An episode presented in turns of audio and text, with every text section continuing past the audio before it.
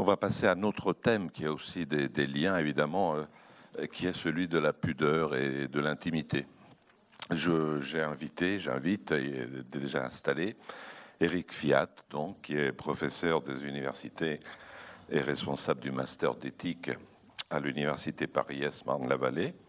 Il est membre de la commission d'éthique euh, de la Société française d'hématologie.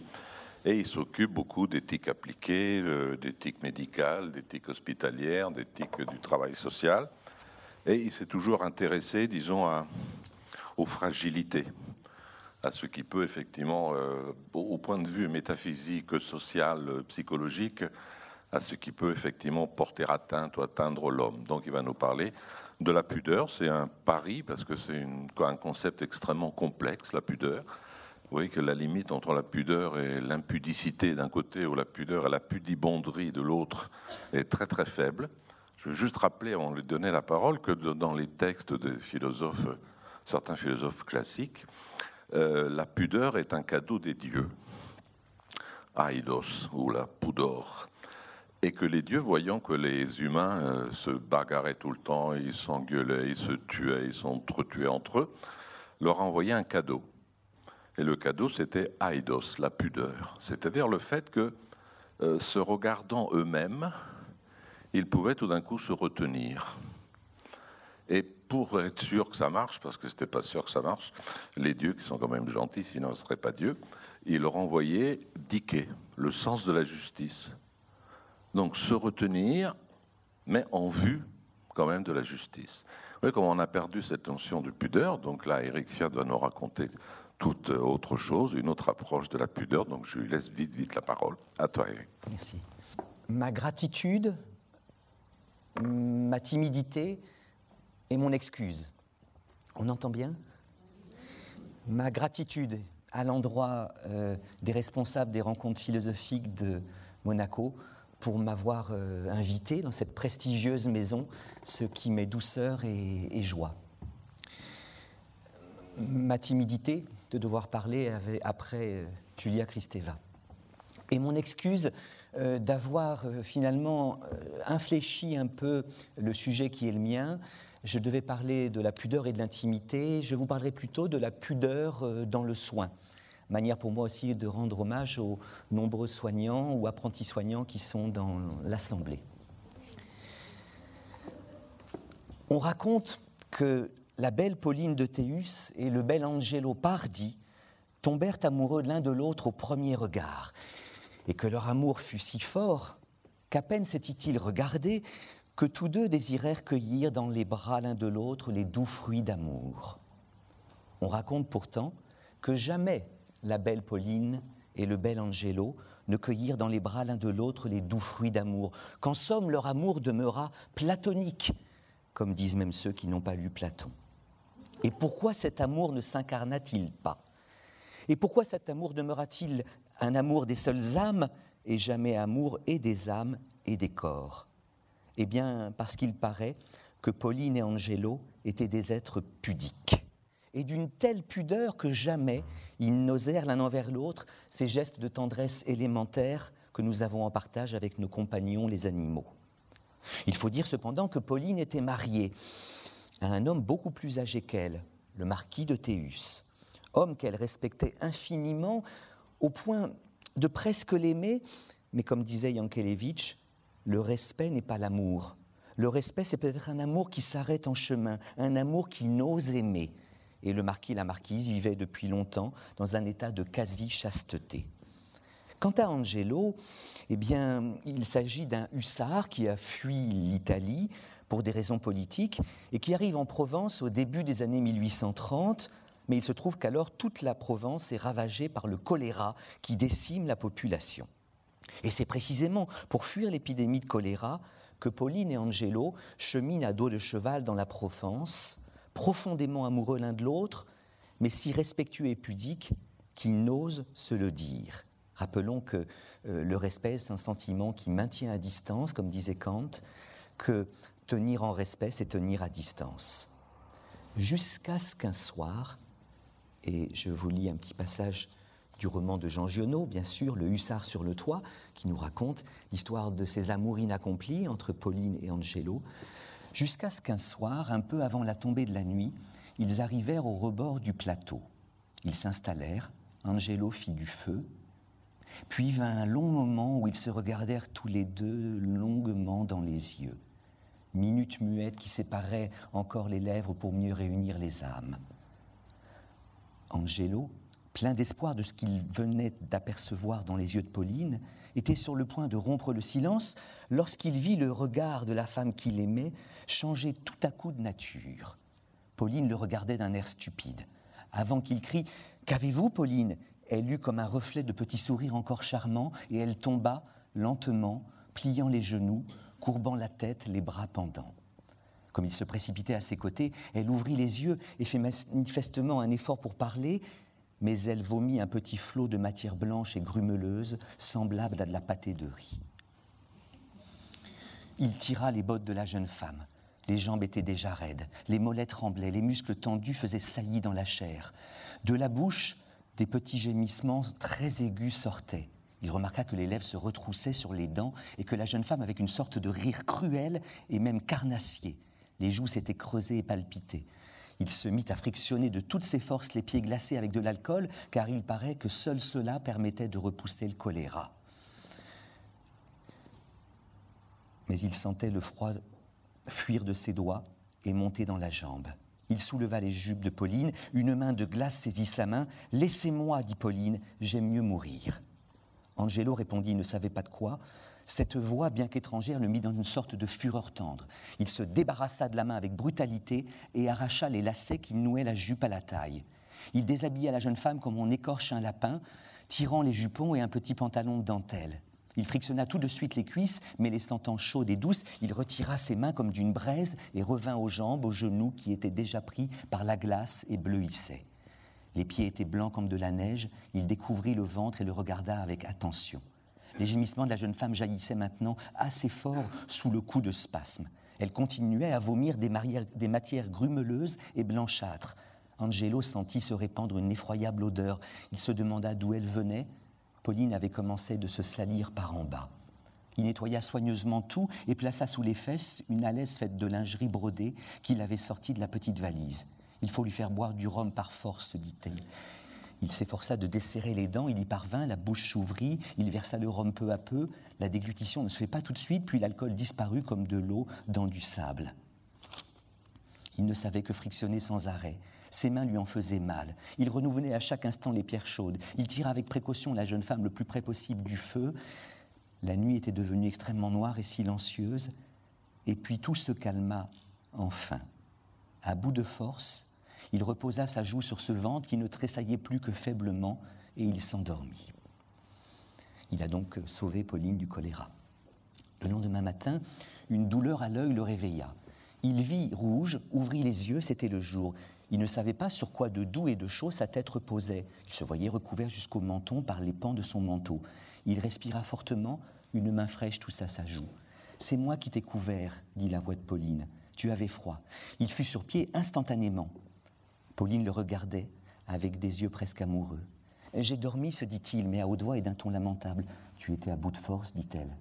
Il posa des questions de façon très abratabrante et fit trois quatre fois sans aucune utilité l'aller et le venu entre la carriole et le chevet de Pauline, ne sachant ce qu'il voulait faire ni ce qu'il devait dire. Il eut à la longue l'esprit de tâter le pouls à la malade, les pulsations étaient bien marquées. Vous avez été malade, dit-il avec force, et comme s'il avait été nécessaire de trouver une excuse à quelque chose. Vous l'êtes encore, il ne faut pas bouger. Euh, je suis bien content. Mais il vit alors le ventre et les cuisses nues de Pauline, son visage s'empourpra. Je suis seulement brisée, dit-elle, mais toi, euh, je suis fort bien, dit Angelo. Il suffit que je vois ce rose timide qui commence à toucher le bon endroit de vos joues. Euh, cela signifie que vous êtes guéri. D'ailleurs, laissez-moi prendre votre pouls. Donne-moi la main, dit Pauline. Et Angelo prend la main de Pauline, mais ne fait que prendre la main de Pauline, parce qu'il s'agit d'un homme si pudique qu'il n'ose pas les gestes de tendresse élémentaires qu'elle attendait peut-être de lui. À ce passage, du Sartre sur le toit de Jean Giono, j'ajoute un passage d'un autre roman de Jean Giono, qui est aussi une scène de soins, qui se trouve dans Mort d'un personnage. C'est un admirable petit livre où Giono raconte la fin de la vie euh, de Pauline de Théus, qui a laissé Angelo partir, qui s'est remarié, euh, qui a eu des enfants, et un petit enfant qu'étrangement, elle veut qu'on appelle Angelo. Pauline est devenue très vieille, elle est devenue aveugle et dépendante, comme on dit aujourd'hui. Elle a cependant toujours gardé le souvenir de cet Angelo qui ne sut garder sa main. Et il se trouve que cette scène est une scène de soins, ou plutôt une scène de euh, toilette, où il se trouve que c'est le petit-fils de Pauline, qui s'appelle Angelo, qui doit laver sa grand-mère. Et c'est une scène où vous allez retrouver le Laissez-moi J'aime mieux mourir, que vous avez entendu tout à l'heure, hein, lorsque Angelo commençait à monter la main vers le sexe euh, de euh, Pauline et qu'elle lui dit Laissez-moi, j'aime mieux mourir. Je lis ce passage de mort d'un personnage euh, où il nous expliquait pourquoi c'est le petit-fils qui doit s'éloigner sa grand-mère. Tout commence par un dialogue entre la bonne de Pauline et son petit-fils. La pauvre madame, dit la bonne, on a beau lui recommander de faire attention, mais c'est comme si on lui chantait la messe. Elle ne sent plus passer ni le petit ni le gros manière d'évoquer les deux incontinences que vous savez. Le petit-fils, mais alors ne dites rien, dis-je, la bonne. On voit bien que ce n'est pas vous qui l'appropriez. Le petit-fils, alors ce fut moi. Et le petit-fils dit à quel point il est parfois difficile de laver sa grand-mère. Au début, je regardais à peine ses cuisses réduites à l'os. Je regardais plutôt ses jambes et je surveillais l'enflure de ses chevilles. Mais il ne suffisait pas de laver ses pieds. Les fonctions étaient plus haut il fallait avoir le courage de regarder les endroits où la chimie humaine continuait de fonctionner. Je voulais continuer de l'aimer, je ne voulais pas qu'il fût question de pitié, naturellement je dus me forcer. Ce qui m'aida, ce fut ce squelette sous parchemin, ces cavités pelviennes dans lesquelles la peau s'enfonçait et dont il fallait que je nettoie le fond avec de petites houppes de coton, ce pubis rocheux, ce sexe ruiné sous des herbes blanches, je me disais qu'il aurait été beaucoup plus difficile pour moi de la laver si elle avait été grasse et ronde. Cette maigreur lui gardait une sorte de royauté.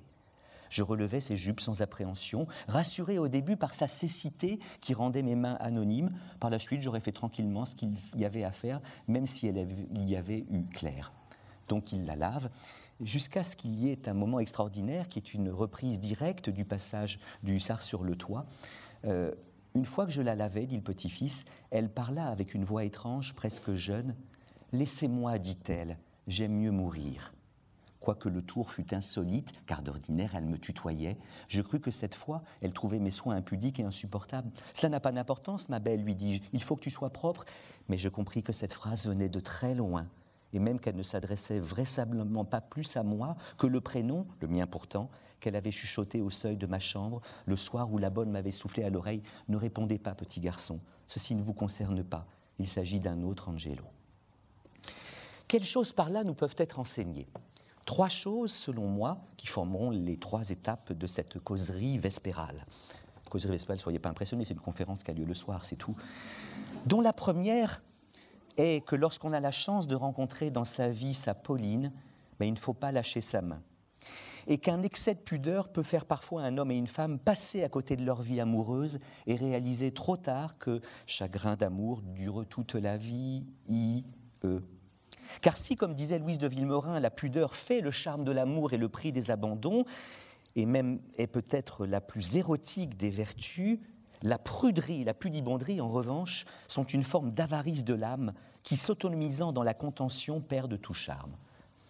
Deuxième point, euh, celui qui veut que le soin, on aura remarqué que les deux scènes que j'ai lues sont des scènes de soin, contient en lui-même une menace possible pour la pudeur humaine, pouvant à tout moment faire dégénérer la pudeur en honte. Et la troisième chose qui par là nous peut être enseignée, c'est que l'homme, c'est l'être vivant pudique que la pudeur, et j'en fais l'hypothèse, est peut-être ce qui singularise ontologiquement l'homme.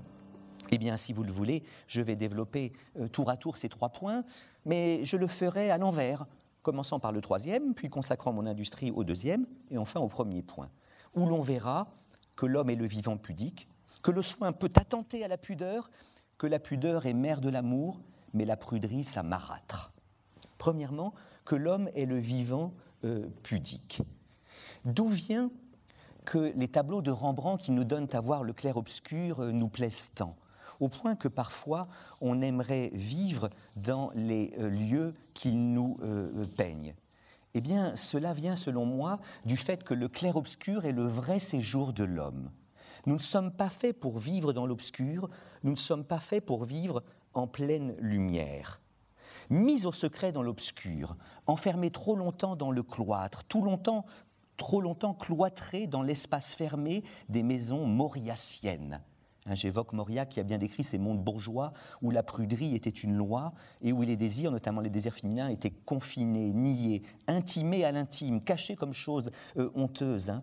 On leur intimait l'intime comme le seul vrai lieu où il n'était pas totalement illégitime. Eh bien, mis au secret dans l'obscur, enfermé trop longtemps dans le cloître, trop longtemps cloîtré dans l'espace fermé des maisons mauriaciennes, euh, trop longtemps mis au secret dans l'obscur, rejeté dans l'obscur, je crois que nous aspirerions tous à la lumière, à la reconnaissance d'autrui, à l'extime en somme. Comme le disait Bachelard, le moi s'éveille par la grâce du toi. Il faut donc que je te rencontre et que tu me regardes pour que je devienne homme. Car nos poumons halètent dans l'air confiné des maisons trop fermées, des maisons de famille où tout se ferme et même se renferme, où le linchal se lave et où rien ne doit se dire, ou tout en d'autres termes sans le renfermer. Il serait passionnant de tenter de définir ce que c'est que ce que sent le renfermé. Le parfum de la rose, celui du musc et celui du jasmin peuvent être décrits par des poètes, mais le parfum du refermé, le remugle des aisselles rarement lavées, des glands rarement décalotés, des cagibis au trop longtemps séjournent les mets. Ben, je ne sais pas trop ce que c'est. Faudra peut-être qu'un jour on travaille euh, là-dessus. Et en effet, si nous étions toujours dans euh, l'ombre, et à un moment où nous ne le supporterions pas, même le plus timide d'entre nous aspire euh, au regard d'autrui, qui en effet peut l'aider à accomplir son humanité.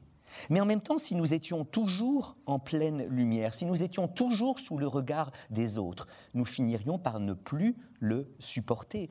J'avoue me méfier beaucoup des utopies, et en effet, dans les utopies comme celle de Thomas More, de Campanella, Bentham, etc., on est dans des lieux où les hommes, en effet, sont toujours regardés par les autres, où ils ne peuvent pas se cacher. Dans l'utopie de Thomas More, les futurs époux doivent se présenter nus à l'autre, sous le regard de toute la communauté, afin que la communauté puisse juger de la légitimité de leur appariement. Je trouve ça absolument horrible. Hein. Euh, euh, euh, voilà pourquoi, en effet, il faut se méfier de ces lieux utopiques où les hommes sont toujours en lumière. Euh, si nous étions toujours en lumière, il y a un moment où nous ne le supporterions plus, nous aimerions retrouver des lieux secrets, cachés, privés, intimes, des intimei loci, les lieux les plus intérieurs des lieux, les plus privés des privés, les lieux les plus cachés, pour retrouver dans l'ombre, pour se retrouver dans l'ombre et échapper à l'indiscrète lumière euh, d'Apollon. Voilà en effet pourquoi il me semble que l'homme c'est l'animal pudique, parce qu'il est fait pour le clair-obscur. J'avoue avoir une immense admiration pour euh, les lampes halogènes, vous savez, pour les variateurs, les variateurs de lumière. Justement parce que chaque homme ne vit bien dans la société que s'il a un certain pouvoir pour éventuellement aller mettre un peu plus d'ombre parce qu'il n'a pas envie qu'on voit ça, mettre un petit peu plus de lumière parce qu'il a envie qu'on voit ça. Vous savez que paraître, c'est comparaître. Vous savez que paraître aux yeux des autres est toujours quelque chose comme une menace pour la pudeur, car le regard des autres est toujours un regard de juge. On appelle ça être la proie des regards en français, ce qui montre bien ce que le regard d'autrui a de potentiellement euh, prédateur. Et en effet, nous sommes immédiatement jugés sur la part de nous que nous n'avons pas forcément choisie. Et si nous avons la chance d'être trouvés beaux ou belles, c'est comme le bon sort dans les contes de fées. Elle pourra dire des choses qui ne sont pas forcément très fines, très intelligentes, très généreuses, très gentilles, mais on aura l'impression, parce qu'on l'a trouvée belle, que de sa bouche sortent des rivières de diamants, des colombes, euh, euh, de, doux pétales. En revanche, être trouvé laid, c'est comme le mauvais sort dans les contes de fées. Même s'il dit des choses belles, intelligentes, fines et généreuses, on aura l'impression dans un premier temps que de sa bouche sortent des rats lubriques, visqueux euh, et simplement des pierrailles. Contrairement à ce que dit Gainsbourg, la beauté des laits ne se voit qu'après un certain délai n'est-ce pas? Et voilà pourquoi nous aspirons au regard d'autrui et le craignons en même temps. Je ne peux pas vivre si on ne me regarde pas et en même temps être trop regardé est une menace pour ma pudeur. Voilà pourquoi il me paraît qu'ontologiquement, l'homme c'est l'animal pudique, car qu'est-ce que la pudeur? Sinon cet effort, cette gêne à comparaître. Cette gêne à comparaître qui fait que euh, après que nous sommes vus par les autres, eh bien, nous aimerions cependant pouvoir garder un peu d'ombre dans la lumière un peu de privé dans le public, un peu d'intime dans l'extime, un peu de secret dans le dévoilé. Et cela vaut aussi bien pour le corps que pour l'âme car je n'ai pas envie que tout le monde voit tout de mon corps et je n'ai pas envie que tout le monde voit tout de euh, mon âme. C'est ça la pudeur, vouloir garder un peu d'ombre dans la lumière, un peu d'intime dans euh, l'extime, un peu de secret dans le divulgué. Et euh, pour me centrer sur la pudeur, non pas des sentiments, maquillés outrageusement rouge sang, comme dit Gainsbourg dans euh, les deux sous chics, eh bien, euh, euh, je parlerai de la pudeur du corps qu'avec Max Scheller, je définirais comme le moment où l'esprit rougit du corps. C'est ça la pudeur du corps, le moment où l'esprit rougit du corps. La pudeur, c'est cette incarnation jamais totalement assumée. Euh, quelque chose comme une gêne à l'endroit de certaines parties de mon corps que je n'ai pas choisies. Et voilà pourquoi ontologiquement l'homme c'est l'animal pudique. Car si la pudeur c'est l'esprit qui rougit du corps, alors seuls les êtres qui sont à la fois esprit et corps connaissent la pudeur. Un pur esprit a l'esprit qui pourrait rougir, mais il n'a pas le corps dont il pourrait rougir. Un pur corps a le corps dont il pourrait rougir, mais il n'a pas l'esprit qui pourrait rougir de ce corps. Si je n'étais pas clair, vous me le diriez. Et il se trouve justement que euh, c'est la raison pour laquelle il me semble que la tradition n'a peut-être pas tort de dire que la pudeur, c'est l'affaire des hommes, et non point des anges, et non point des bêtes dans une certaine tradition philosophique, vous savez, qu'on place l'homme euh, dans un intermédiaire entre l'ange et la bête, dans un entresol euh, entre le ciel séraphique où se meuvent les anges et les bas-fonds bestiaux où se déploieraient les animaux. cependant, dire que l'ange n'est pas pudique Dire que la bête n'est pas pudique, cela ne serait vrai que si les anges étaient de purs esprits et les bêtes de pur corps. Or, il me semble que ce n'est pas vrai. Il me semble que les anges, on va supposer qu'ils existent, qu'ils existent pendant quelque temps, eh bien, euh, ne sont pas de purs esprits. Il suffit en effet d'aller à Venise et de voir un certain nombre de tableaux euh, proches de ceux que Juliane nous a montrés tout à l'heure pour voir que les anges ne sont pas de purs esprits. Ils ont des corps, et même des corps parfois fort sensuels, un peu replets, assez désirables. Parfois, ils sont fessus de telle manière qu'on aimerait euh, les croquer. Alors, les chérubins en particulier ont quelque chose de très incarné. Bon, les séraphins sont un peu plus séraphiques, oui, c'est logique, mais un peu moins incarnés. Mais non, les anges ne sont pas de pur corps.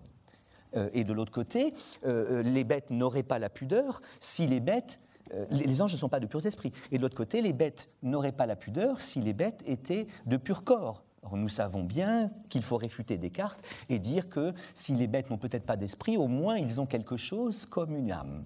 Et par conséquent, il n'est pas impossible d'imaginer que l'homme ne soit pas le seul vivant pudique, mais qu'il y ait aussi une pudeur des anges, aussi une pudeur des bêtes. Cependant, y a-t-il une pudeur des anges?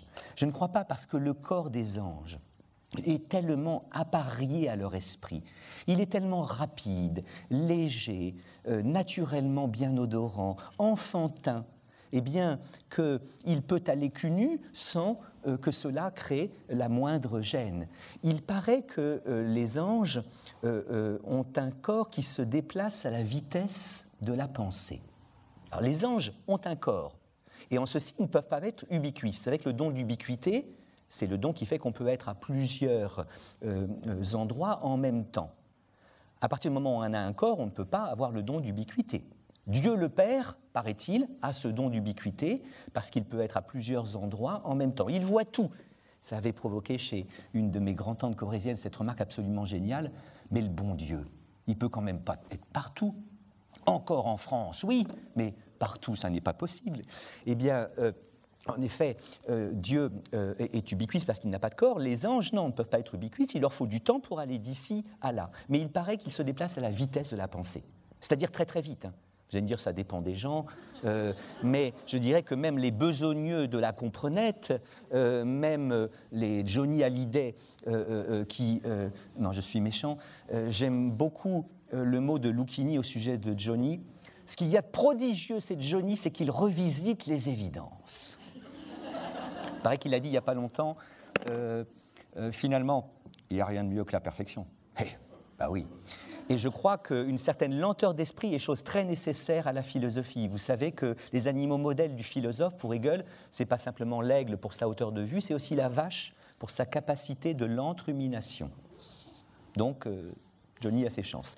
Euh, euh, euh, mais je veux dire par là que même le besogneux de la comprenette eh bien, connaît une rapidité en lui, c'est la transmission synaptique qui va extrêmement vite. Et donc, le corps des anges est un corps, en effet, qui, au fond, un corps qui s'est figé au moment de l'enfance.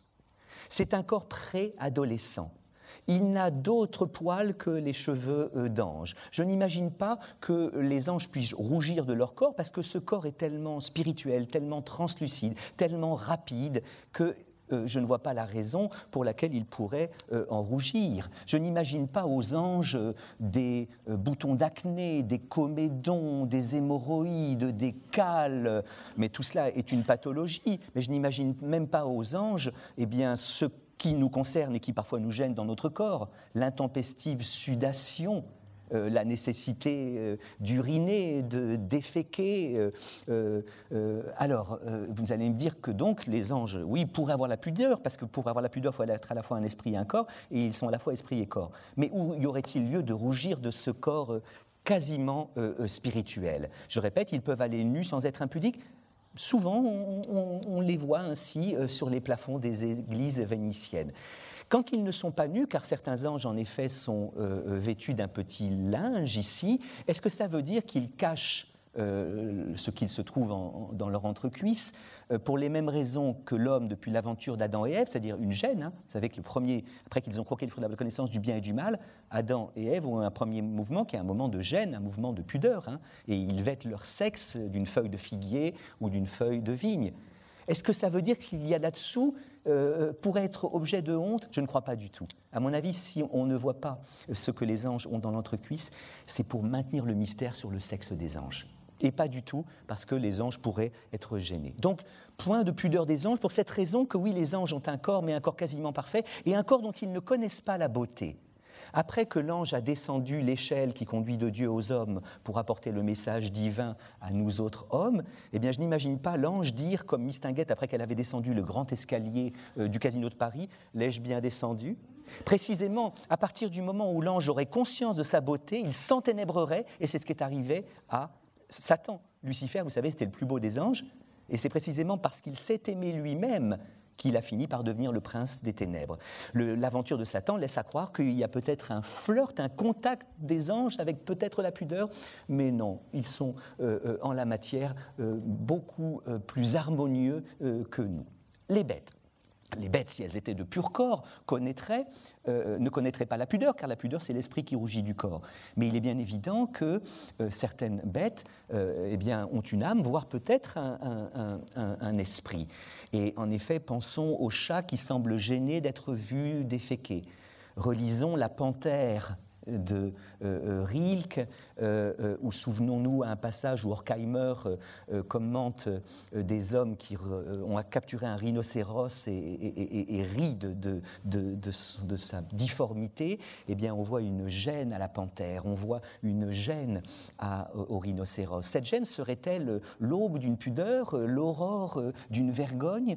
Ce n'est pas impossible. La vie animale nous est chose si fermée que nous ne pouvons pas euh, véritablement euh, dire ce que c'est. Je ne pense pas que les animaux aient un esprit comme nous, je ne dirais pas qu'ils sont pensants, mais je les dirais euh, pensifs. Je vois dans l'œil des vaches parfois une pensivité, quelque chose en effet qui me laisse vraiment à croire qu'ils ne sont pas si éloignés de, nous. Cependant, il me semble que la plupart des animaux, n'ayant pas franchi le stade du miroir, n'ayant pas conscience de leur corps comme de leur corps, eh bien, précisément, euh, ne peuvent pas être gênés de leur corps. Et j'en ai quelqu'un disent dans le fait qu'il me semble que l'immense majorité des animaux laissent leur corps à l'état de nature, laissent leur corps dans l'état où la nature le leur a livré, précisément parce qu'il n'y a pas euh, quelqu'un pour recevoir cette livraison qui se rendrait compte de ce, de ce euh, corps.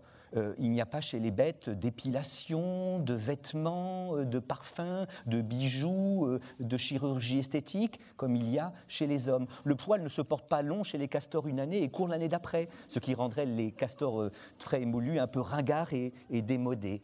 cependant, si je dis que la plupart des animaux n'ont pas franchi le stade du miroir, c'est précisément parce que certains l'ont franchi. Et vous savez qu'en laboratoire, eh bien, on enferme des singes euh, on les endort et on les fait se réveiller dans une pièce où il y a des miroirs partout après leur avoir mis une petite tache de couleur sur le front. Beaucoup de singes essaient d'enlever la tache sur le miroir, mais certains font cela. À ce moment-là, ça prouve qu'ils ont conscience de leur corps comme de leur corps, et donc que précisément ils peuvent éventuellement le juger et en avoir honte, en avoir gêne, bref, pudeur. Oui, peut-être un petit flirt des bêtes avec la euh, pudeur, peut-être un petit flirt de l'ange avec la pudeur. Il me semble cependant qu'il ne s'agit là que d'un petit flirt, et que l'homme étant une dissonance incarnée, comme disait Nietzsche, un être en qui résonne à la fois le son de l'esprit et le son du corps, et ces deux sons ne s'harmonisent pas tout à fait, c'est vraiment l'homme en effet pudique. le corps est à la limite de l'être et l'avoir. Je ne peux pas dire j'ai un corps, je ne peux pas dire je suis mon corps. Le corps est à la limite entre l'être et l'avoir, une limite qui ne cesse de se déplacer. Et il y a des moments de ma vie où j'ai l'impression que j'oublie mon corps quand il est en bonne santé. Alors là, l'oubliabilité du corps fomente une forme de dualisme, c'est-à-dire je ne suis pas mon corps, j'ai un corps. Mais il y a des moments où je souffre tellement, des moments où j'ai tellement mal que je ne peux pas dire euh, mon corps ça va très mal, mais moi je ne suis pas mon corps, donc ça va très bien. Le corps, en effet, euh, euh, peut nous être source de honte, peut nous être source de joie. Tout homme un peu sincère doit avouer qu'il lui arrive d'avoir envie de s'écrier, comme sainte Thérèse d'Avila Seigneur, pourquoi m'avez-vous donné cette guenille puante? Je me rêvais jeune premier. Euh, euh, et euh, vous m'avez donné le corps de Polichinelle ou bien celui de Cyrano. Dans les coulisses du théâtre, l'acteur qui joue Polichinelle peut enlever sa bosse et celui qui joue Cyrano peut enlever son nez. Sortant du studio du cinéma, Fernandel pouvait enlever la bosse de Naïs et de Pardieu celle de Jean de Florette. Mais dans la réalité, je ne peux pas enlever mon nez. Et donc j'ai parfois honte de ce corps. Mais le corps est heureusement parfois source de joie, parce qu'il y a des moments où je l'assume très bien, où mon âme en est presque fière, surtout si tu me fais la grâce de l'aimer tel qu'il est, je crois en effet que la pudeur, c'est ce qui singularise l'homme en effet euh, dans l'être. Euh, la pudeur, ce n'est rien d'autre que euh, la corporéité jamais totalement donnée. La pudeur ne dit rien d'autre que ce jamais totalement donné, que cette assomption jamais totalement donnée. C'était mon premier point, enfin mon troisième point devenu mon premier point. Le deuxième, où l'on apprend que le soin peut attenter à la pudeur. Vous avez vu, les scènes que euh, j'ai euh, lues plus euh, haut étaient deux scènes de, soins. Et je dirais en effet que être soigné, être hospitalisé, c'est toujours prendre le risque de ce que j'appellerais la dégénérescence de la pudeur en, en, honte. Je pense que chacun d'entre nous structure sa vie à partir d'une délimitation euh, entre une délimitation de la frontière entre ce qu'il veut bien montrer et ce qu'il veut cacher, entre l'intime et euh, l'extime, entre euh, le privé et le public, entre le secret et le, et le divulgué. Et dans la vie, on a une certaine maîtrise, au jamais totalement, parce qu'il arrive parfois qu'on soit la proie des regards et qu'on aimerait bien justement échapper aux regards et qu'on n'y parvienne pas. Mais disons que dans notre vie d'homme, nous avons une certaine maîtrise de ce tracé. Bien souvent, être hospitalisé, c'est perdre la maîtrise de ce euh, tracé. Euh, euh, c'est vivre sous la menace perpétuelle d'une dégénérescence de pudeur en honte. et en effet, notre médecine occidentale est une médecine objectivante. Toutes les médecines ne sont pas objectivantes. En Afrique, en Chine, on ne demande pas aux hommes de se mettre nus et on ne met pas pleine lumière sur les parties du corps qu'on a révélées. Mais notre médecine, et c'est aussi la condition de son succès, de son efficacité, est une médecine objectivante qui a tendance à transformer le corps humain en objet. Pour le dire à la manière des phénoménologues, c'est une euh, médecine qui transforme le Leib en Körper. Euh, il y a deux mots pour dire le corps en allemand. Il y a Körper et Leib. Körper, qu'est-ce qu'un Körper Eh bien, un Körper, c'est euh, tout ce qui prend de la place dans l'espace ce que Descartes aurait appelé la substance étendue. Donc ça, c'est un Körper, ça, c'est un Körper, mais ça aussi, ça aussi, euh, euh, la Lune est un corps euh, céleste, etc. Tout ce qui prend de la place dans l'espace est Körper et donc peut être objectivé, transformé en objet. Mais il y a aussi Leib, L-E-I-B. Et qu'est-ce qu'un Leib Un Leib, c'est un corps qui est habité par un esprit ou une âme, investi par une psyché. en ce sens-là, ça, c'est un Leib, ça, c'est un Leib, mais ça, ça et la Lune ne sont pas des Leiben. Eh bien, en effet, être hospitalisé, c'est souvent voir son live transformé en corpeur. Si j'étais pas clair, vous me le diriez, mais vous me le direz peut-être euh, euh, tout à l'heure. Euh, or, il y a là évidemment un risque pour ma pudeur parce que mon corps, en effet, est exhibé, mis en pleine lumière. ce qui distingue le corpeur du live, c'est que je peux regarder un corpeur comme un objet très longtemps sans qu'il en soit blessé. Mes lunettes ne m'ont jamais reproché le fait que je les regarde, ni la Lune, ni mon euh, téléphone. En revanche, si je regardais votre corps un peu trop longtemps comme je regarde un objet, viendrait le moment où vous en seriez blessé. Euh, si je vous dévisageais, eh bien, vous seriez blessé dans votre euh, existence à la fois psychique et, et corporelle. Euh, c'est la raison euh, pour laquelle euh, Emmanuel Lévinas disait que la véritable courbure de l'espace, c'est la rencontre d'autrui. Emmanuel Lévinas est un philosophe qui ne connaissait pas grand-chose à la physique la plus contemporaine, à l'astrophysique ou à la physique de l'infiniment petit. Euh, et donc, il avait cependant entendu dire que l'espace est courbe. Je ne sais pas si ça vous dit quelque chose, la courbure de l'espace. Hein, la, physique la plus contemporaine manipule des concepts de genre, euh, brisure du vide, antimatière, euh, corde, courbure de l'espace. j'ai un frère qui est physicien qui travaille là-dessus. J'ai toujours pas compris ce que c'était que la courbure de l'espace. Pourtant, souvent, je l'interroge à ce sujet. C'est vrai que lui pose souvent la question en fin de repas au moment de l'agneau. Alors soit il n'est plus en état de m'expliquer avec clarté, soit je ne suis plus en état de le bien euh, euh, comprendre. Euh, bah, Lévinas, toute chose égale par ailleurs, n'avait pas compris ce que c'était que la courbure de l'espace, mais disait que la véritable courbure de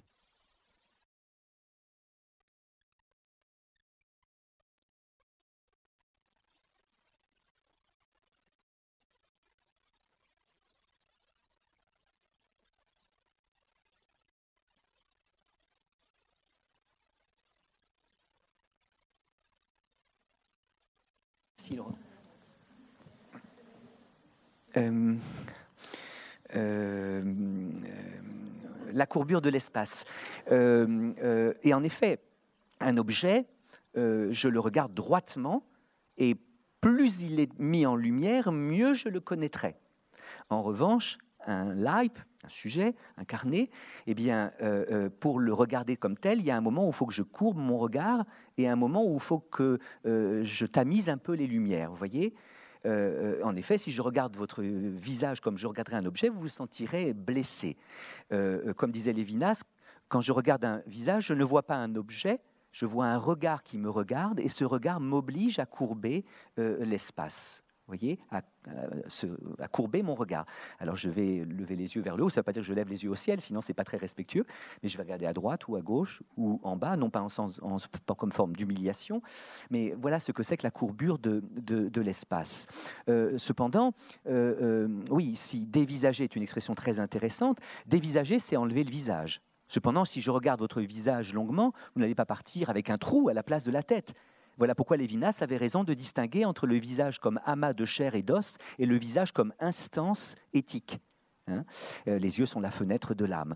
Alors il y a deux cas où on peut regarder l'œil de quelqu'un comme un objet sans lui manquer de respect. C'est si on est ophtalmologiste ou opticien. Dans ce cas-là, c'est même très nécessaire, n'est-ce pas? Imaginez ce que serait un ophtalmologiste lévinassien qui courberait l'espace, l'œil au moment du soin. Et puis il y a un autre cas un autre cas où on peut regarder quelqu'un longuement dans les yeux sans lui manquer de respect, c'est quand on est amoureux. Beaucoup d'histoires d'amour commencent par un regard qui dure un peu plus longtemps qu'il ne faudrait. Hein. c'est ce qui s'est passé tout à l'heure entre Angelo et euh, euh, euh, Pauline, hein, ce que j'appelle ces minutes muettes qui séparent encore les lèvres pour mieux réunir les, les âmes. Alors, le il y a un cas qui dépasse le champ de mes compétences, c'est le cas des ophtalmologistes amoureux. Je ne sais pas du tout euh, comment ils font, mais en effet, cette euh, médecine occidentale est très objectivante et elle est une menace en effet pour la, pour la pudeur, euh, car elle objective le corps et le met en pleine lumière. Cette femme avait en effet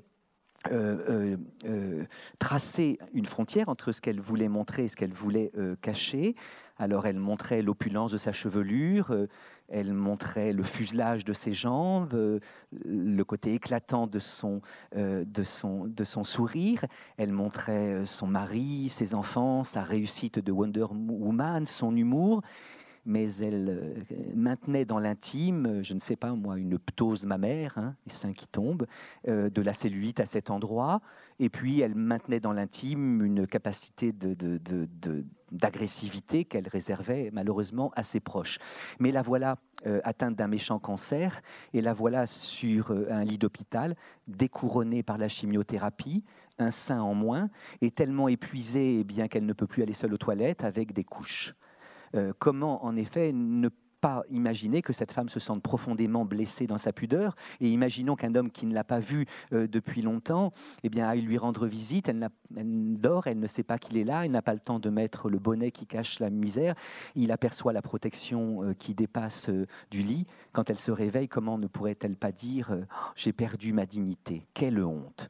Et voilà en effet la possibilité toujours ouverte que doivent essayer d'éviter, justement, me semble-t-il, les soignants, la possibilité d'une dégénérescence de la pudeur en honte.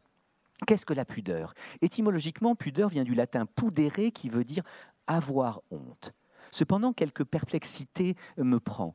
Moi qui, comme beaucoup de philosophes, aime bien ouvrir les mots et pense que souvent euh, l'analyse du mot nous dit ce qu'il est en vérité, là je ne suis pas sûr que l'étymologie ait raison de nous murmurer que la pudeur et la honte sont une seule et même chose. Souvent ça marche l'étymologie. Je me souviens de la joie que j'eus dans ma vie le jour où j'ai compris pourquoi on appelle les biscottes biscottes. Bon, rassurez-vous, j'ai d'autres joies dans ma vie, mais c'était une joie de comprendre un jour que les biscottes sont des biscottes. Car dans biscotte, il y a bi qui veut dire deux et scotare qui veut dire cuire. Et oui, un pain cuit deux fois, ça ressemble à une biscotte. J'ai eu une autre joie le jour où j'ai compris pourquoi le coton était hydrophile. Je savais lire et j'avais lu sur euh, le petit paquet où se trouvait le coton. Euh, ma mère nous nettoyait le visage avec. Alors, étant donné l'âge que j'ai, c'était une époque où on essayait de déniaiser un peu le coton on essayait de faire oublier qu'il était cette masse euh, un peu bête, un peu ouatée, oui, c'est le cas de le dire. Et donc, c'était l'époque des petites boules de coton de toutes les couleurs, vous voyez. C'est complètement démodé, ça. Et alors, ma mère nous essuyait le visage, et un jour, j'avais dit Ah oui, mais je comprends pourquoi il est hydrophile. Pourquoi tu dis ça? Eh bien, parce qu'il aime l'eau. Mais pourquoi? Ben, Parce que, rappelle-toi, quand Laurent a fait une hydrocution, eh ben, tu as dit que c'était l'eau. Et puis, papa, il dit qu'il est cinéphile, ça veut dire qu'il aime le cinéma. Donc, le coton est hydrophile. Autre joie que j'ai eue dans ma vie, rassurez-vous, j'ai d'autres joies. En revanche, pour pudeur, il me semble que cela euh, n'est pas adéquat, car je crois qu'il faut distinguer entre la pudeur et euh, la honte. Euh, je dirais que la pudeur, c'est une honte possible, une honte virtuelle, une honte en puissance. L'homme pudique n'a pas honte, mais il peut avoir honte la pudeur, c'est la condition de possibilité de la honte, c'est une honte virtuelle, une honte en puissance, une puissance de honte, mais il faut distinguer entre la pudeur et la honte comme on distingue la condition de possibilité d'une chose et la chose elle-même. Cependant, euh, le passage de la pudeur à la honte est toujours possible, et notamment à l'hôpital, et l'événement qui, qui provoque ce passage, c'est en effet rien d'autre qu'un regard qui manquerait de pudeur, qu'un regard qui manquerait de en effet, il faut distinguer entre la pudeur et le, honte. Comme le dit notre très cher Yankelevitch, le honteux voudrait disparaître sous terre, le pudique se montre discrètement. Le honteux voudrait devenir invisible à tous les regards, le pudique veut être à la fois visible et invisible. Le honteux se tait, hein, quand on a honte, on se tait, on voudrait disparaître, et, on se, voilà. Le pudique s'exprime par la litote ou par l'euphémisme. C'est la raison pour laquelle Yankelevitch faisait de la pudeur la vertu des classiques. Les romantiques ne sont pas très pudiques. Hein. Ils nous étalent leurs sentiments. Bon, euh, j'ai une immense admiration pour Tchaïkovski. Mais enfin, les états d'âme de Tchaïkovski, on en est informé quand on écoute euh, la, symphonie pathétique. Il y a en revanche dans la musique euh, classique quelque chose comme un principe euh, d'économie. Euh, euh, même les sept dernières paroles du Christ mis en musique par Haydn, eh bien, c'est parfois harmonieux, voyez. Et en effet, chez les classiques, on ne dit pas je t'aime à l'infini. On dit va, je ne te hais point. Ou plus beau encore, ce que dit Marius à son père César dans le premier tome de la trilogie de Pagnol, Marius, Fanny, César. Marius va quitter euh, son père, va quitter le café de son père, va quitter Marseille pour prendre un bateau pour aller très très loin. Il n'ose pas lui dire, mais avant de partir, il doit partir le lendemain matin, il a quand même envie de dire quelque chose à son père. Mais c'est pas facile de dire à son père qu'on l'aime. La relation fils-père est peut-être la relation où il y a le plus de, de pudeur. Surtout que le père en question, c'est rien moins que Rému. C'est-à-dire que ce n'est pas un papounet comme on a aujourd'hui. Personnage assez rude, pas facile. Et donc il y a cette scène géniale où ils sont tous les deux à essuyer le café, à fermer le café. Et puis à un moment, Marius dit à, euh, César, tu sais papa, oui, je t'aime bien. Ce petit bien, c'est toute la pudeur, la litote ou le féminisme. Donc ne confondons pas la pudeur et la honte. Cependant, il y a toujours possibilité de, passage, de passer de la pudeur à la honte. Et l'événement, en effet, qui provoque ce passage, c'est souvent le moment où euh, l'autre manque de pudeur, où justement euh, l'autre a un regard qui manque de tact. J'arrive à l'hôpital, il va falloir pour la nécessité de l'examen que je me mette nu, peut-être en pleine lumière, mais j'espère que euh, par des mots ou par une manière de parler ou par euh, euh, l'exigence de faire en sorte que ce soin soit à l'abri du regard de, ceux qui, n'ont pas à soigner, eh bien ma pudeur ne dégénère pas en honte. c'est ce que j'appellerais un regard pudique. Et le regard pudique, c'est le regard il est au regard qui cherche à connaître, hein, au regard cognitif qui regarde l'objet ou le peur, ce que le tact est à la prise le regard pudique est au regard cognitif, ce que le tact est à la prise. Il y a un tact du regard comme il y a un tact du toucher. Euh, euh, une manière de toucher sans toucher, une manière verlénienne de rencontrer l'autre sans rien qui pèse ni ne pose. Le regard cognitif, c'est un regard direct et lumineux. Le regard pudique, je dirais que c'est un regard courbé et ombrant, un regard qui remet euh, de, de l'ombre. il s'agit en fait de jeter un voile de fin silence, une ombre de délicatesse sur le corps de l'autre ou sur l'émotion de l'autre. Le regard pudique est celui qui réinvente de l'ombre au cœur de la lumière, celui qui fait en sorte que le découvert ne devienne pas l'obscène, celui qui nuance la crudité de l'objet par l'usage attentif d'un arsenal de voilage, de persiennes, euh, euh, etc. Euh, il s'agit de faire mine de ne pas avoir vu ce qu'on n'aurait pas dû voir. bien sûr, les choses varieront selon qu'on imagine l'autre gêné ou pas. Parfois, les autres ne sont pas gênés de faire apparaître une partie de leur corps ou une de leurs émotions, et c'est moi qui suis gêné. Parfois, c'est les autres, en effet, qui, qui ne savent pas qu'ils ont fait paraître une partie de leur corps on peut être gêné de la gêne de l'autre comme de son absence de gêne ou comme de son sans-gêne. On peut être gêné du fait que l'autre ne soit pas rendu compte que son téton était visible ou son testicule alors qu'il ne le savait pas. À ce moment-là, nécessaire pour que la pudeur ne dégénère pas en honte, justement de donner à l'autre ce regard pudique, ce regard euh, euh, ombrant. Je dirais que cela est très nécessaire à, l'hôpital, d'où mon éloge des lampes halogènes, justement. J'aimerais que les soignants soient capables, justement, de parfois tamiser les lumières, euh, euh, car euh, j'ai un ancien élève qui est devenu un ami, un gastro-entérologue qui a fait le master d'éthique chez nous, puis un doctorat, qui, justement me parlait de, la nécessité parfois de respecter la pudeur des patients, parce qu'en gastro-entélégie, bon, il est aussi spécialisé en proctologie. Donc, eh bien, il disait justement qu'il joue sur la lumière, parce qu'il y a certains patients à qui ça ne pose aucun problème de se mettre euh, dans une certaine position pour que le gastro-entérologue euh, regarde l'état de leur fondement. Alors là, il peut aller assez vite et mettre de la lumière.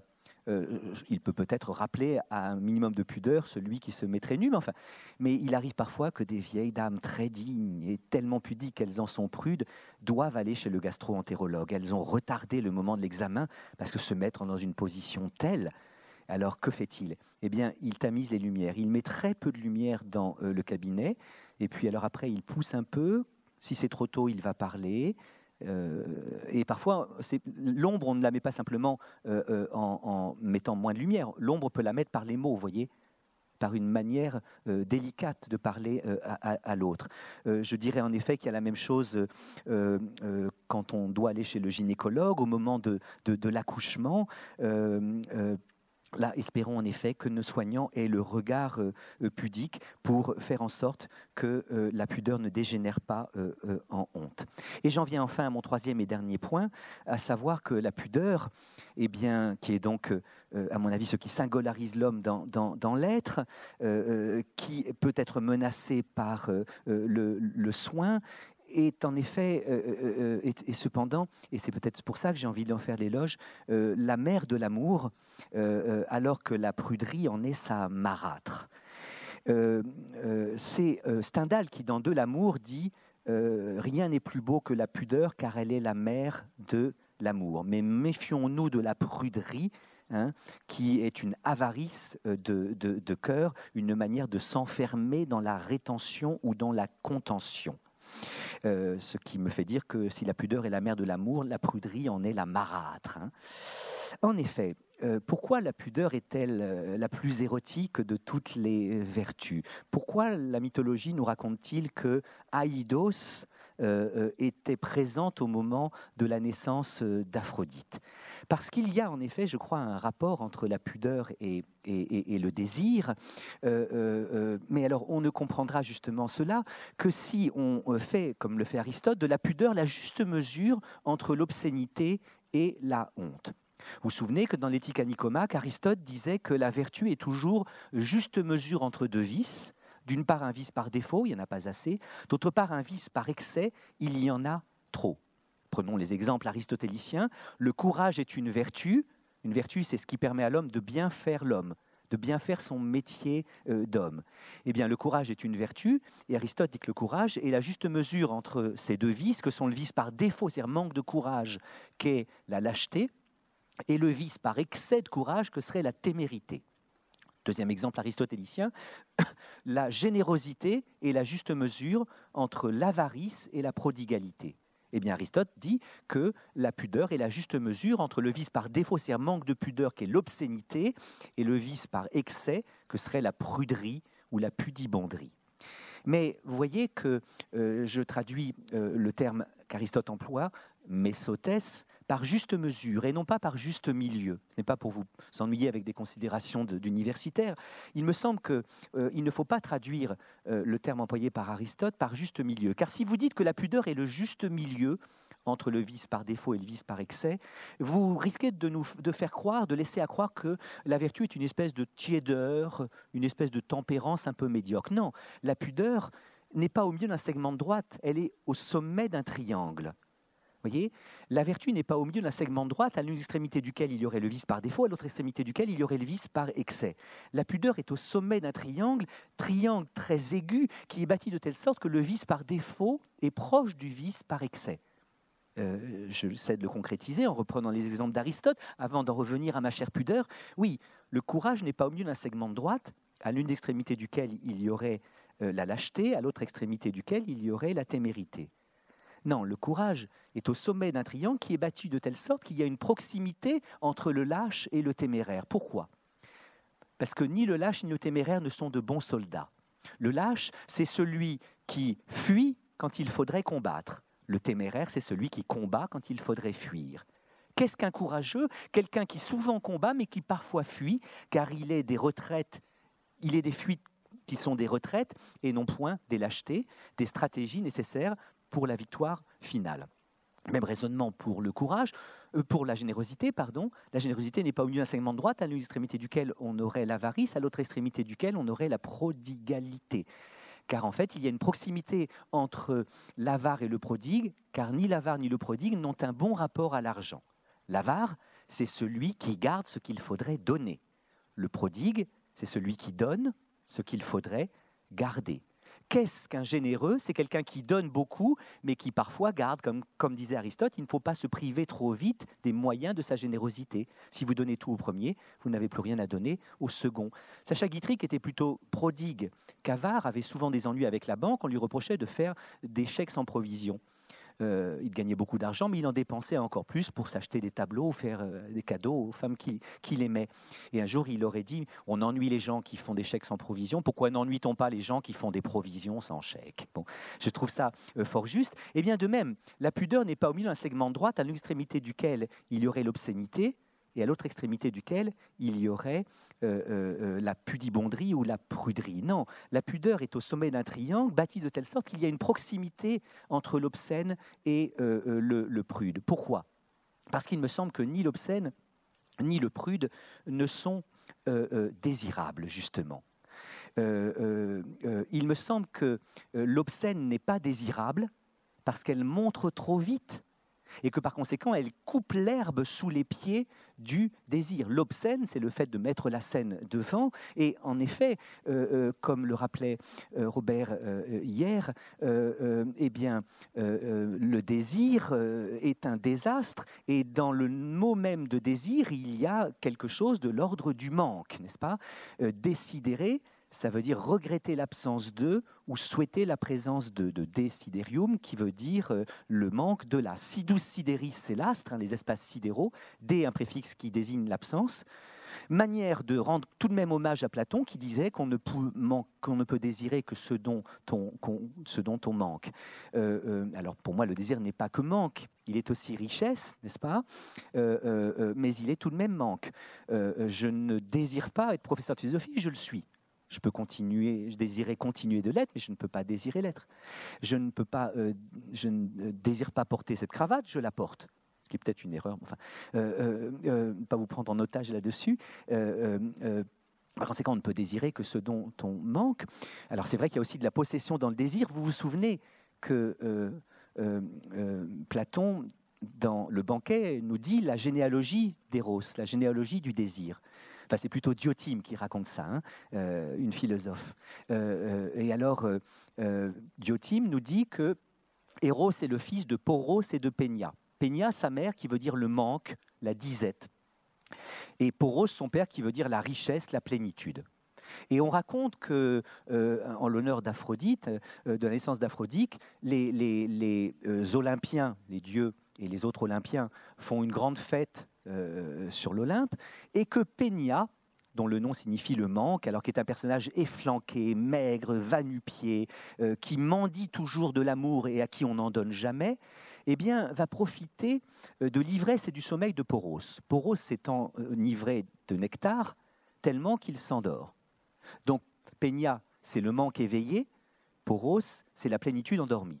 Et Diotime nous raconte que Peña, profitant du sommeil de Poros, s'allongea contre ses flancs et fut grosse d'Eros. Donc elle le viole plus ou moins pendant son sommeil. Et Diotime d'ajouter que Eros ressemble à la fois à sa mère et son père. À sa mère, c'est-à-dire qu'il les manque, mais aussi à son père parce qu'il est richesse. Et quand on désire quelque chose, eh bien en effet, cela nous donne une plénitude, euh, euh, une joie d'être. Voilà pourquoi il me semble que Platon est le plus grand philosophe du désir, et non pas Spinoza, et non pas Lévinas. Car Spinoza me semble trop insister sur la richesse, et Lévinas me semble trop insister sur le manque. Mais alors, en effet, euh, euh, voilà pourquoi l'obscène n'est pas désirable, c'est précisément parce qu'elle montre trop vite. Jacques Derrida définissait à la fin de sa vie le désir comme l'attente de ce qui n'attend pas. Je trouve cette définition absolument extraordinaire parce que à la fois j'ai envie de voir, mais en même temps je n'ai pas envie de voir trop vite voyez Et en effet, euh, euh, pour euh, prendre une image triviale, je ne crois pas que les vaches soient l'objet de grands fantasmes chez les taureaux. pardon. Je ne crois pas que les mamelles des vaches soient l'objet de grands fantasmes chez les taureaux, ils les ont toujours sous les yeux. En revanche, je sais que la poitrine féminine est l'objet de grands désirs chez les hommes, non pas bien qu'elle soit voilée, mais parce qu'elle est voilée. Et les anthropologues nous apprennent que le statut du sein n'est pas le même dans les sociétés selon que le sein féminin est montré ou qu'il est caché. Donc je ne désire pas ce sein bien qu'il soit voilé, mais peut-être parce qu'il est voilé. Or, l'obscène coupe l'herbe sous les pieds du désir. Elle montre très vite les objets que je n'ai pas le temps d'en manquer et de les imaginer, car il n'y a pas de désir sans imagination. Et pour que j'imagine, il faut précisément que je ne vois pas euh, ce que cependant euh, euh, j'imagine. il me semble que rien n'est moins érotique qu'un camp de nudistes ou qu'un camp de naturistes ou bien vite on en arrive à euh, le triste constat que nous sommes tous un peu faits pareil. Euh, alors que euh, je trouve très érotique la plage où en effet on aperçoit mais on ne voit pas tout.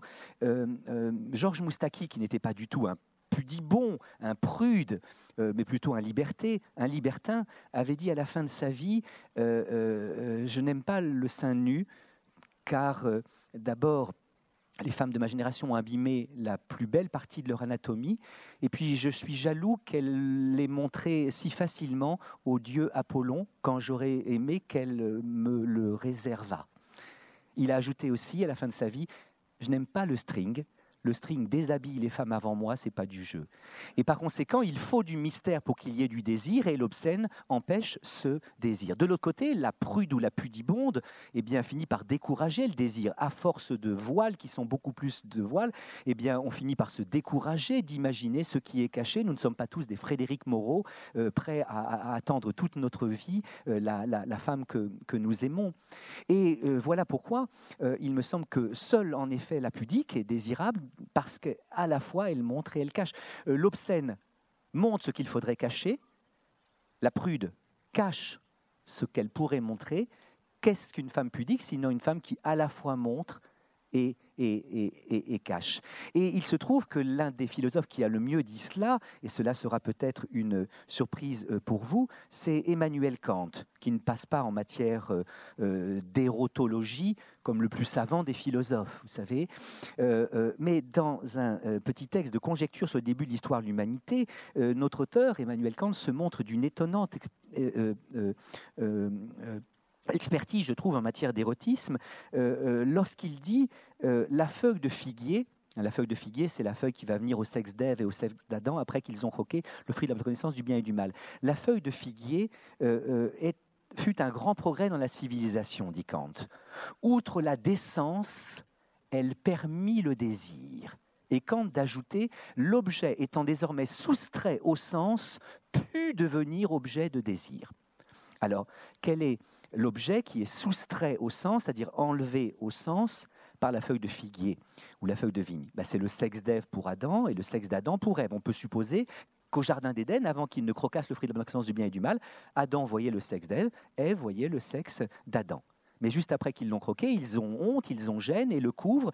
Et donc la feuille de figuier euh, prive euh, Adam de la vue du euh, sexe euh, d'Ève, et comme il le dit, hein, euh, l'objet étant désormais soustrait au sens, pu devenir objet euh, de désir. On ne désire pas bien que ce soit caché, mais parce que c'est caché.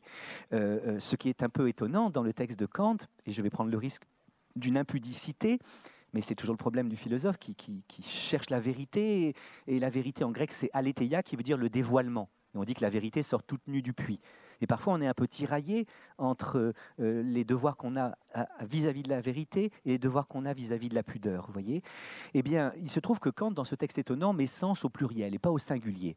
La feuille de figuier fut un grand progrès dans la civilisation. Outre la décence, elle permit le désir, l'objet étant désormais soustrait au sens, put devenir objet de désir. Si Kant avait mis sens au singulier, au sens, on aurait tout de suite pensé à la vue mais il me semble qu'on a cinq sens. Et c'est pour Kant une manière de murmurer que la feuille de figuier a arraché le sexe d'Ève, non seulement à la vue d'Adam, mais aussi à son toucher, euh, à son odorat, euh, bon, à son ouïe, mais aussi à son goût. Ce qui fait Kant ici faire référence à des pratiques amoureuses que la pudeur euh, m'empêche de trop bien vous euh, décrire. Et donc voilà en effet pourquoi, comme le disait Louise de Villemorin, la pudeur fait le prix des abandons et le charme de l'amour. C'est parce que précisément il ne s'est pas abandonné tout de suite, elle ne s'est pas abandonnée tout de suite, que croit le désir et la désirabilité d'un objet est d'autant plus grand que cet objet est resté longtemps inaccessible, ce qui m'a fait en effet l'imaginer. Arletty disait la même chose en termes plus arlétiens, plus crus, laquelle donnait un jour des conseils en matière d'amour à une jeune actrice et Arletty euh, de dire à cette jeune fille Ma belle, jamais le premier soir.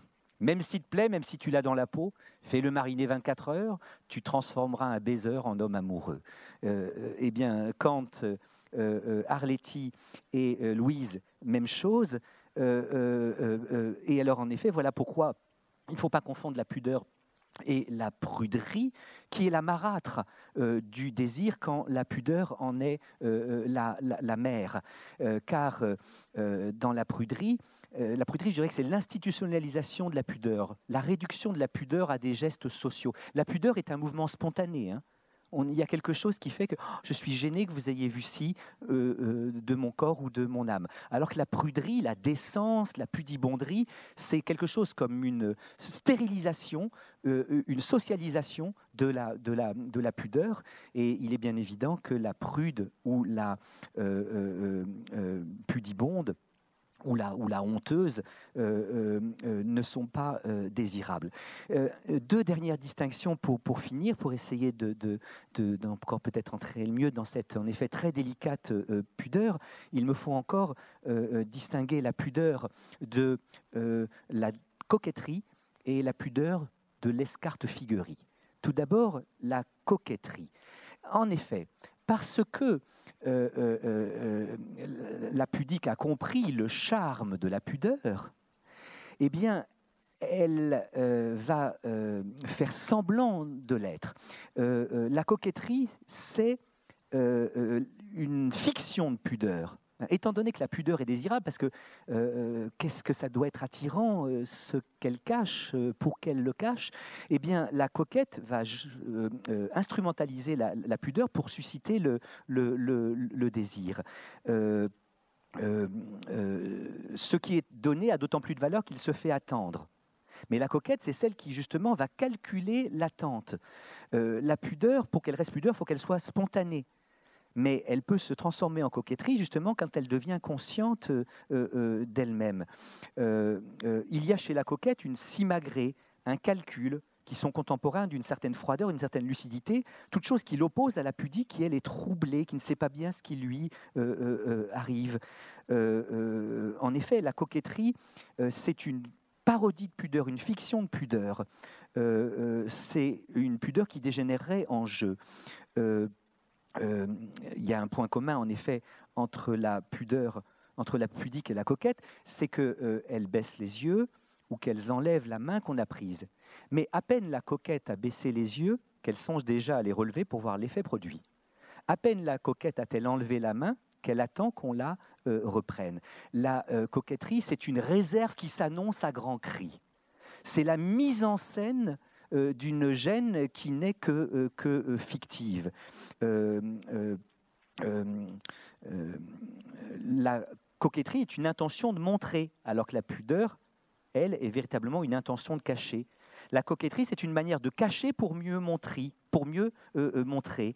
Et je dirais que même si on peut aimer la coquetterie, elle n'a jamais ce charme, je trouve, de la, de la, de, de, de la pudeur.